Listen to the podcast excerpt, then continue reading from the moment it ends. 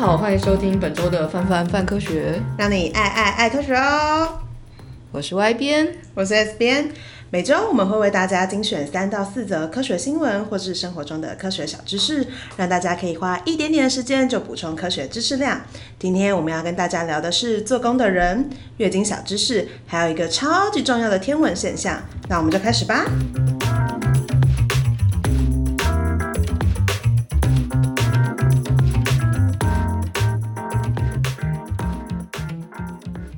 首先呢，我们要来聊聊上周刚完结的戏剧《做工的人》。话说，虽然还没有看完，但资料一查就被爆雷爆光光，这件事情真的是有点哀伤。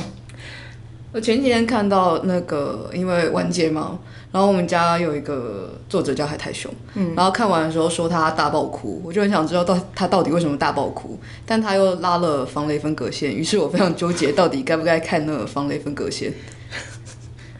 哦，这种东西真的很难呢，有的时候。但某方面来说，其实呃，有研究说，就是基本上你看到暴雷的时候，你会更喜欢那个戏剧。但当然，大家类型不一样啦，所以我们为了不要暴雷给大家，我们非常牺牲的上礼拜就没有看结局。所以，请大家放心，我们是不会暴雷的，因为我们也不知道。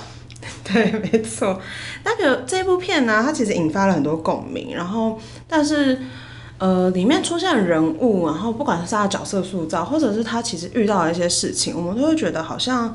嗯，没有离我们那么遥远，感觉是在日常生活中，你可能就会听过类似的故事。那为什么这这样子的这么日常的故事还可以引起这么大的共鸣呢？其实就是因为它点出了某部分我们的心声，尤其是大家在工作之余还会一直想要发财梦的部分，这样子。对，像外边会有想要发财的这种想法吗？应该会说，因为其实做科学传播就认真不赚钱。嗯、然后当你每次很辛苦，觉得还没有赚钱的时候，就想说，那为什么不中个乐透，然后把这件事情当成个兴趣，然后剩下时间就做出别的事情，这样我就不用认真工作啦，我就可以拿乐透去赚到的钱去推动台湾科普产业。没错，然后剩下的时间就愉快开心的活着，这样听起来真的是很美好，是一个非常不知道到底是呃。不知道到底是算有梦想还是没梦想的发财梦。那 S 编基本上是一个连就是发票两百块都有点难中的状态，所以好像就比较距离发财梦比较遥远一些，就是有一种啊，虽然想，但是也没有办法做梦啊。好，那我们今天要来谈的这篇文章呢，是在我们的姐妹站上，是娱乐重疾和言之有物一起合作的文章，它的标题叫做《台湾的劳工过得如何？为何人人都有发财梦？与言之有物一起看做工的人爆笑又心酸的劳工故事》。那他第一篇呢，就在谈说，所以北漂的劳工到底有多少呢？虽然我们常常听到“北漂”这个词，常常用这样子的词去形容劳工移动的情形，像是比如说在年假的时候，基本上台北就是空城。身为台北人，非常喜欢那段时候。或是比如说，呃，六月六号投票的时候，你就可以感受到，哦，有这么多的人是高雄人呢，都回去投票了呢。那根据劳动部的统计呢，到二零一八年七月为止，台北市大概有两百四十万左右的劳保投保人口。可是户口呢，真正设在台北市的劳动人口大概只有一百三十万左右。也就是说，台北市聚集了超过一百万来自外县市的人口。根据中研院人社中心的分析，在国内重工业、轻工业开始蓬勃发展，就是我们在社会课本上面常常提到的十大建设以及出口导向经济策略的。这个时期有大量的劳工从传统农村到工业发达的城市，像是台北与高雄都是很多劳工迁徙的目的地，所以大家不只是北漂，也会各种南漂。而到了一九七零年代呢，国内的情势因为剧烈变动，所以我们的经济发展中心呢就从原本的工业发展转向技术知识密集的产业。那北台湾呢就在这样的状况下，逐渐成为了经济重镇，吸引大量劳工一路向北移动。这样就会出现一个问题啊，就是呢，劳工其实都离开了自己的家乡，然后非常努力的在工作，然后也很努力的在赚钱，但是就是有一种什么东西都在涨，就只有我的薪水不涨，这种很哀伤的感觉。这种感觉到底是怎么来的呢？话说，大家应该感受得到，最近几年的基本工资其实一直不断的在逐年调涨。但是尽管逐年调涨，好像大家也没有觉得日子比较好过的感觉，然后也会有像刚才 S 编说的，诶，什么都涨，就是薪水不会涨，然后更别说就是我们这一代人还要想说会边工作边嗯，赚钱买个房啊，养一二三四五六七八九个小孩啊，太多了。那为什么会有这样子的感觉呢？就是让人觉得，诶，其实基本工资不断上调，然后人还没有感觉薪薪水变多，然后基层劳工会有这样的感觉，其实呃不无道理。中研院的经济所其实就有做出了相关的研究，那他们利用了国内的实质薪资和实质 GDP 的变化，做出了相关的解释。近十五年来啊，研究发现，就是台湾的实质 GDP 其实是逐年成长的，但实质薪资的上扬幅度却是接近水平，基本上就是平平的一条线，什么都没有涨。也就是说啊，台湾劳工的生产力稳定上升，可是薪水却没有增加。这种感觉就是好像我的钱都被老板坑走一样。诶，一般人直觉的确会这样认为，觉得实质薪资的成长率停滞的原因啊，是因为劳动报酬分配不均。所以基层劳工没有拿到与付出相符的报酬，所以等于就是，诶，是不是公司有赚钱，但是你没有给我我该有的钱？万恶的老板！但其实大家可能有点误会老板了。我们不能否认，的确可能会有这样的老板存在啦。但会发现，其实报劳动报酬的比例分配一直维持在百分之四十左右，没有剧烈变动。也就是实质 GDP 和实质薪资之间的落差越来越大，并不是因为报酬分配不均所造成的。那大家薪水去哪里了呢？这就是一件非常难过的事情。会发现呢、啊，台湾的出口产品的价格一直不断下跌，但是进口产品的价格却跟着就是逐年上升的原油价格飙涨。这样不利贸易环境啊，其实导致了消费者物价指数的上涨，所以会让大家有一种诶，什么东西都涨，但是薪水没有涨的感觉。也就是我们买东西的时候，其实要付出的钱越来越多，然后就算赚的钱也有变多，但跟不上就是买东西的钱的速度。也难怪就是嗯，基层劳工会很希望可以发发财梦，因为如果我们依照着我们的劳动力条件不断生活下去，其实生活并不会随着我们的资产累积而变得比较好，因为东西也越变越贵了。嗯，所以其实啊，做工作的人他就提到了一个很严重的问题，就是所谓的工作贫穷。工作贫穷这个概念呢，根据美国的定义，所谓的工作贫穷者就是每周工作至少二十七小时以上，可是呢，他的收入还是在官方贫穷线以下的人，就表示说，这些人呢，他并不是不认真工作，他其实很认真工作，而且他工作时数还不少，但是他就是没有办法存下钱，他的收入还是很低。根据美国劳动部的统计，在二零一零年，如果你每周工作二十七小时的劳动人口，基本上呢，里面有百分之七点二的人，他们是属于所谓的工作贫穷者，也就是说，有大概一千多万人，他们是工作贫穷者。那这么严苛的劳动环境呢，会造成了这样子的现象，它其实是一种不稳定就业的产物。也就是说，我们其实呢，有很多派遣的人力呀、存在在这个就业市场里面，然后他们的薪资可能也很低，然后不固定。像是以台湾来说，在二零一八年主计处的统计呢，我们的现在的劳动市场大概就有百分之三十三，也就是三百多万人的受雇者，他们每个月的主要收入低于三万元。另外有八十万左右的派遣工，或者是他们的工时就是兼职啊等等的性质，然后每个月的月收入大概就是二十三 K 左右。虽然好像比二十二 K 好了一点点点，但其实对于生活来讲还是非常辛苦的。所以他点出了一个很严重的问题，就是。工作贫穷的人们，他们并不是不努力，可是他们就会日复一日的被困在这种低薪的环境里面，然后很难稳定就业，也很难自我成长。有一本书里面呢，就提到了一个非常非常，嗯，发人深省的一句话。他的经济学者就提到说，穷人承担的风险，并不只是遇到冲击就要付出很大的代价。担心坏事即将发生，也不利于他们发展自己的潜能。就是说，你不知道明天会发生什么事，你不知道后天会发生什么事。在这样的状况下，你有没有办法去思考说，诶，三年后、五年后，我要自我成长到什么样子的地步？其实是很困难的。那这件事情是他们的错吗？其实并不是，而是因为这整个就业环境对他们来讲，生存是非常非常辛苦的。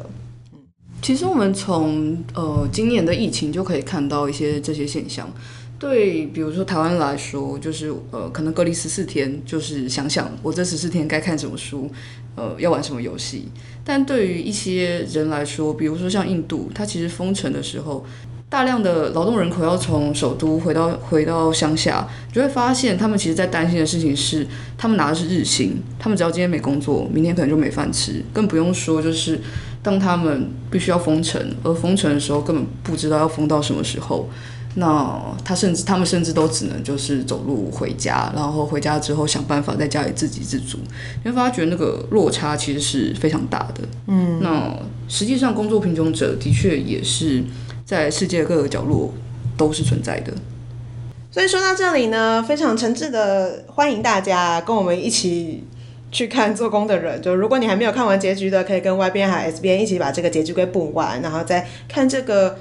影剧的过程中，然后也可以想一想我们今天所说的话，就是去想一想这些人物他们在互动的过程中到底代表了什么样子的劳工困境。嗯，不过我是真的很欣赏剧中的人，因为他们基本上一直都用非常乐天的方式去面对各式各样的困境。我就觉得，如果可以怀抱着这样的心情去面对你的工作还有你的生活，其实是非常美好的一件事情。也欢迎大家和我们分享，嗯，你的相关心得，然后可以去我们的粉丝页去留言，让我们知道这样。没错，但请不要暴雷，好，谢谢。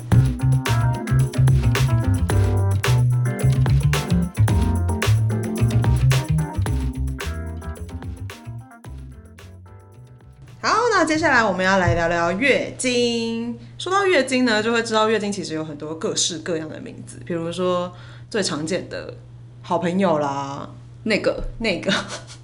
我到现在还是不明白为什么会讲那个，就那个来了，然后就大家就很容易就会懂那个是哪个，神秘耶？为何？而且它是有种默默的你就学会这个词的感觉。明明那个也有可能是很多其他可能，比如说那个隔壁的老王 今天又来了，到底？但大家一说那个就就会知道，就是哦，你说的是是那个，没错。而且各种男生们基本上也都会知道那个是哪个，然后跟那个也有另外一个神秘的名字，就是会称她为大姨妈。然后就想说，可是我在现实生活当中根本没有大姨妈，为什么你要叫那个东西叫大姨妈？没错，大姨妈是一个还蛮少见的亲戚，感觉就是对。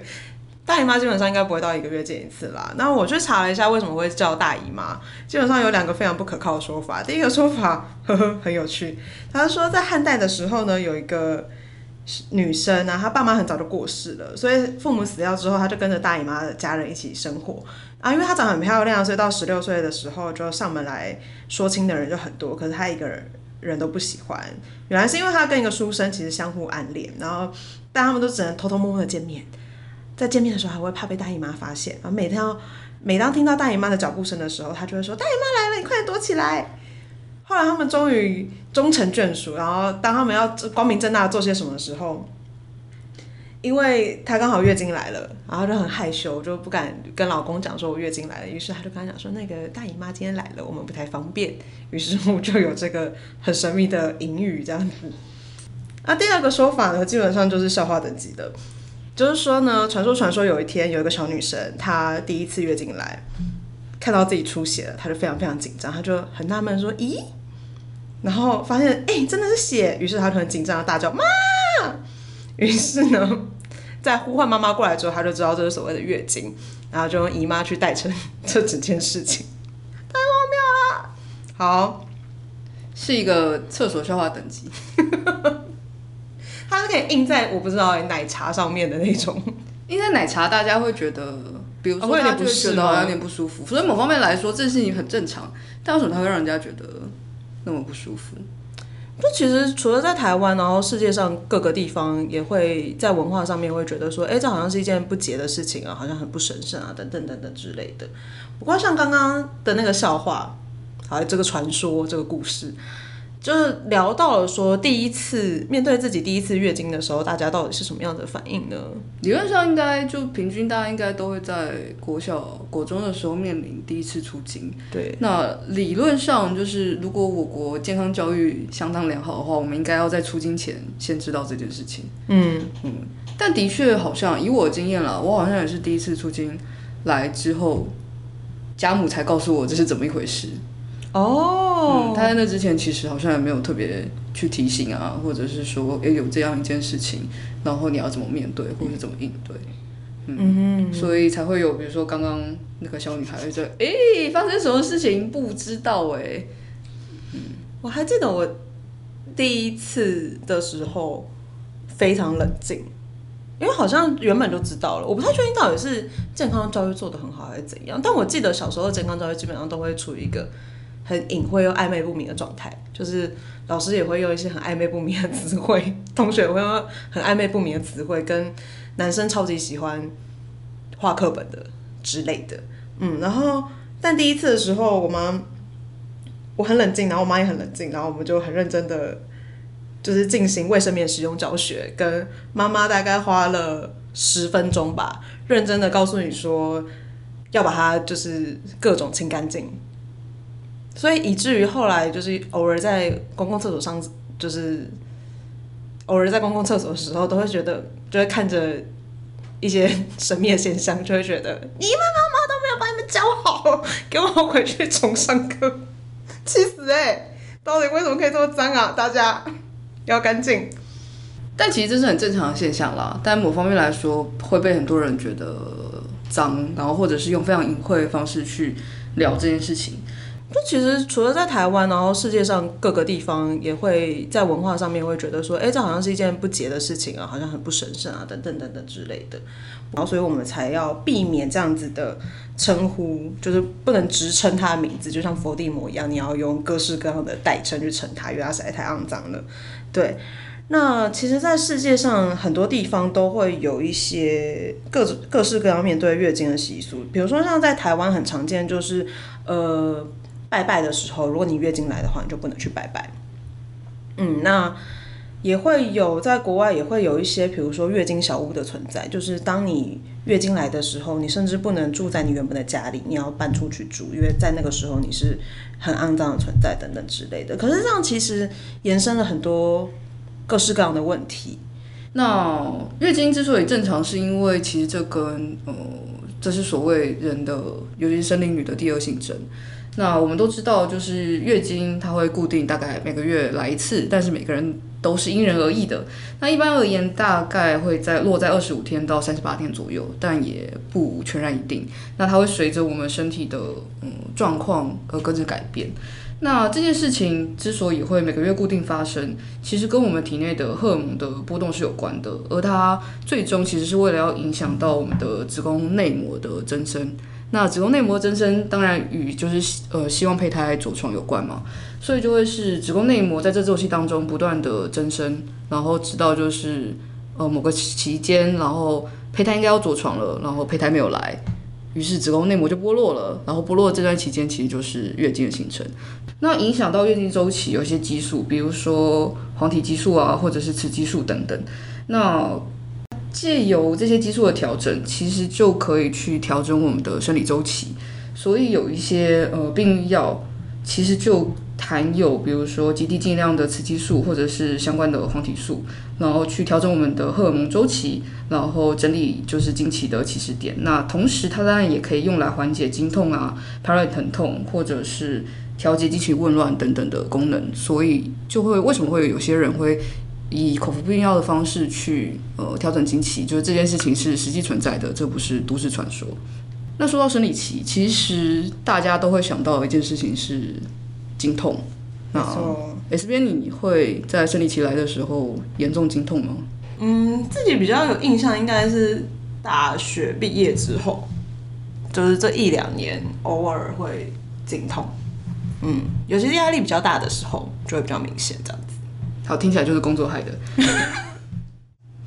会不会经痛这件事情也蛮因人而异的啦。然后，因为国外其实没有，呃，吃冰会让人引起经痛的说法，所以其实我们有找过相关研究，但目前还没看到。那，呃，不知道大家状况怎样，就欢迎大家跟我们分享。那我自己的话，会是我其实从国中的时候开始，每次生理期的时候都会非常非常痛，是想要把子宫抓出来修理一顿的那种。那种痛，对，那基本上经痛其实也有不同的类型，那大家可能要稍微注意一下的会是，有些人每个月都会有下腹疼痛，那如果真的非常非常非常痛的话，真的要去做检查。那另外一个就会是你平常都没事，比如说像 S 边一样，但是突然在某几个月的时候特别痛，其实也要注意是不是生理状况有一些改变或调整。那如果真的非常非常不舒服，以至于影响到日常生活的话，其实也需要去做一下检查。那经痛主要分成两种，一种是原发性经痛，一种是继发性经痛。两者差异其实是另一种是你就是经经期本身造成你的疼痛，这是原发性的经痛。那另外一种继发型的经痛，也是我们刚刚提到，就是诶，如果你突然平常都没事，但突然很痛，而且痛到就是完全没有办法维持你的日常生活的时候，其实就要注意是不是一些其他的病症，比如说骨盆腔发炎啊、子宫内膜移位等等的原因造成你经痛这样。嗯，所以真的要注意自己的身体哦。然后这种疼痛的时候，其实不需要特别去忍耐啊，或者是想说啊，我不要吃止痛药等等之类的。就是大家可以试试看，用合理的方式去舒缓这样子的疼痛，不需要刻意去避免它，或者是逼自己去忍耐它。对。那说到舒缓经痛，其实目前最有效的是吃止痛药了。然后另外就会是。呃，热敷其实也蛮有效的。那当然有一些没有经过研究证实的各种偏方，比如说听就知道没有用的喝巧克力。但是喝巧克力很快乐，它是在一种心灵上得到舒缓的感觉。啊，你可能快乐之后就没那么痛了。然后或者是呃，比如说运动啊，或者是。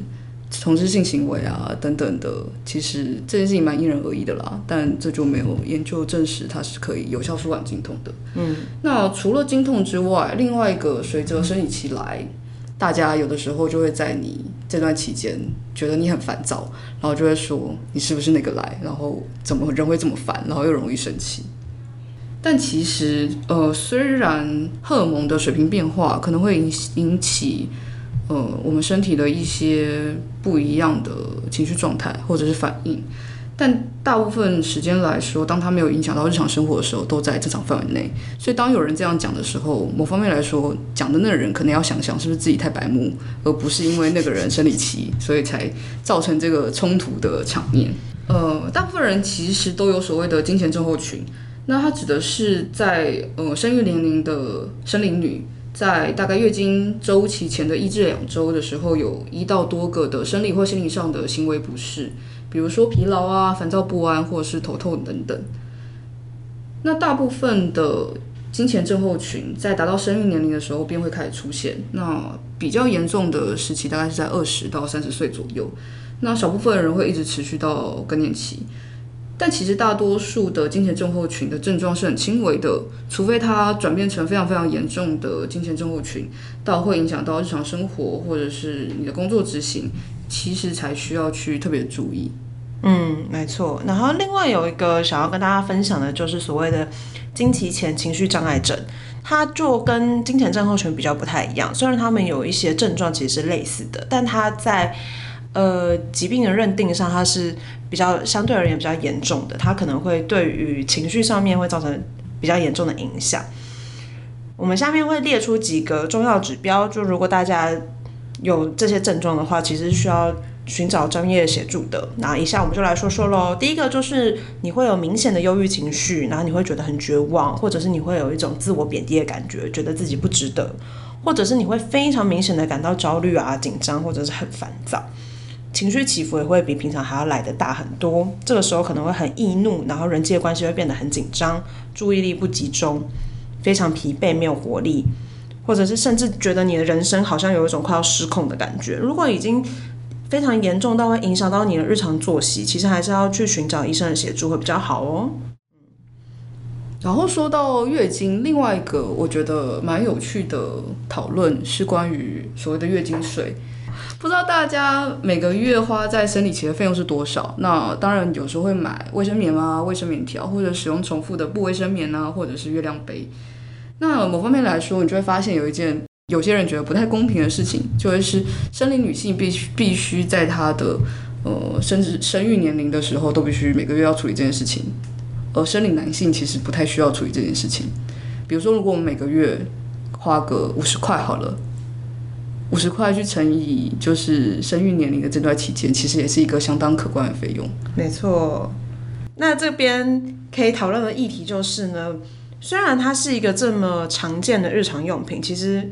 大家有可能会很难想象，但基本上对于生理女性来说，它的存在就是像是卫生纸一样，就是比如说你要擤鼻涕的时候，你就得用卫生纸；你要擦东西的时候，你就得用卫生纸；那你月经来的时候，你就得用卫生用品。可是呢，在很多地方都会将卫生用品视为一种奢侈品。像是欧盟的话呢，他们之前也是把卫生用品归类为所谓的奢侈品，也就是非必要产品的部分。所以欧盟各国针对女性卫生用品呢，他们都会课征一些税率，像是德国。过去的税率就是高达十七趴，匈牙利更到高达二十七趴，西班牙大概是十趴。那法国呢，是在二零一五年把原定的二十趴下降到五点五趴左右。在台湾的话呢，生理产品会税收有百分之五的营业税。比较特别的事情是，国外的营业税是外加税，那台湾的营业税呢是内含税，也就是说你在购买商品的时候，它本身就是会有比较高一点的价格。其实台湾有一些立法委员，然后有些民间团体也一直在推动相关的议题，然后希望可以呃修法，然后调整一些相关的政策。但每次在讨论这样子的东西的时候，就其实会引起非常大的争议跟讨论。嗯，怎么讲？如果我们在卫生面、卫生用品上面给予优惠的话，那我是不是应该也要在保险套上面给予相当优惠呢？之类的讨论。可是其实就是，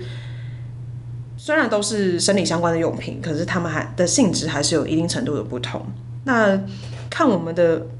好邻居，好邻居澳洲呢，他们其实澳洲女性，他们不管是买卫生棉啊、棉条、月亮杯或者是生理裤等等的生理用品，他们都不需要再负担额外的税金。所以这样子就是跟月经相关的呃税金，在每一国都有不一样的规定和调整。那大家不知道对于这样子的购买行为啊，或者是税金的规定有什么样的想法？也可以在我们的社群平台跟我们互动，留言告诉我们。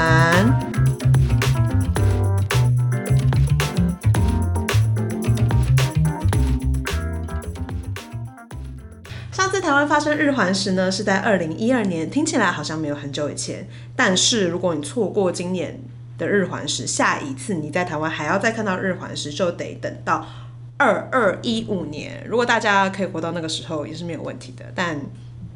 基本上有生之年可能不太可能。等等也会告诉大家，你可以在哪里看到，以及所有观测的教学，所以不要走开。